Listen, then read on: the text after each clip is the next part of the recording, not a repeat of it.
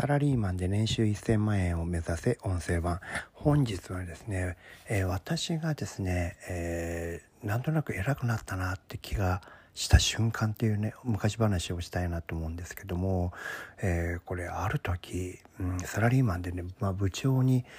なってすぐぐらいですかねある時にねふと気づいたことがありましてね。まあ今はもう9月ですから、まあ、時期が違うんですけども真冬の2月なんですけどね2月っていうのは毎月28日まああのオリンピックのある日は29日あるわけですけどもいつもの月より2日少ないじゃないですか。でねこれね僕あの偉くなる前出世する前とね出世した後じゃこの2月の感じがね全く変わったんですよね。えー、まだね下っ端で PayPay だった頃は2月のね、えー、給料日って嬉しかったですね嬉しかったというか2月っていうのはいつもよりも2日少ないのにいつもと同じ給料がもらえると思ったわけですよ。これはラッキーな月だと。仕事が少ないぞと。それなのに同じ給料もらえるぞって言ってね、これをね、単純に喜んでいたんですよね。これがね、僕が下っ端でまだダメだった頃ですね。ところがねこれ部長になってねから2月がね一番大変すごくあの大変な気分で取り組んでましたどうしてかっていうと営業日が2日少ないのにいつもの月と同じ数字を上げなきゃいけないわけですからその分どこかで増やさないといけないわけでしょ同じようにこれ8月も大変なんですよ。8月はね自分の会社もお客さんの会社も、えー、夏休みでいなかったりしてねアポも取れないわけですよ。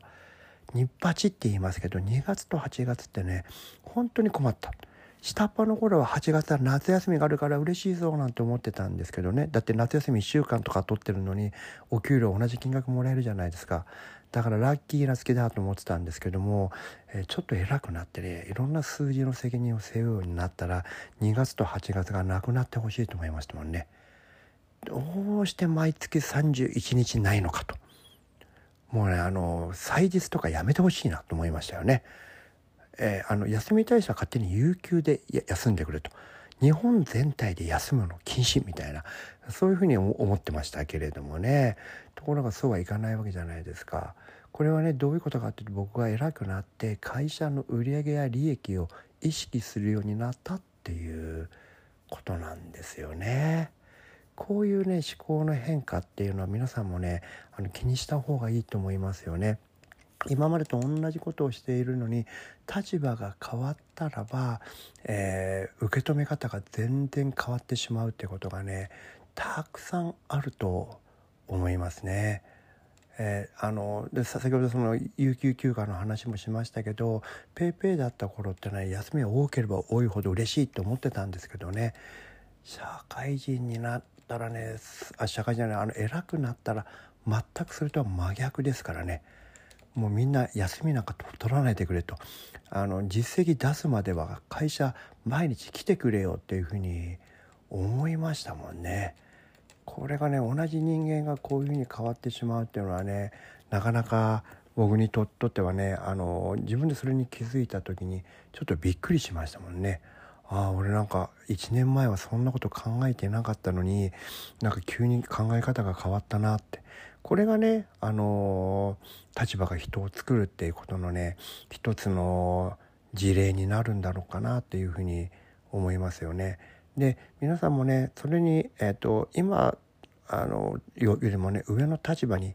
なりたいと思うんだってたらばその上の人がねどういう目線でそういうものを見てるのかっていうのをね、えー、気にした方がいいと思いますよね。うん、でその皆さんもね修正する時には修正した暁にはそう考えるわけですよ。で今からねそういったことが僕が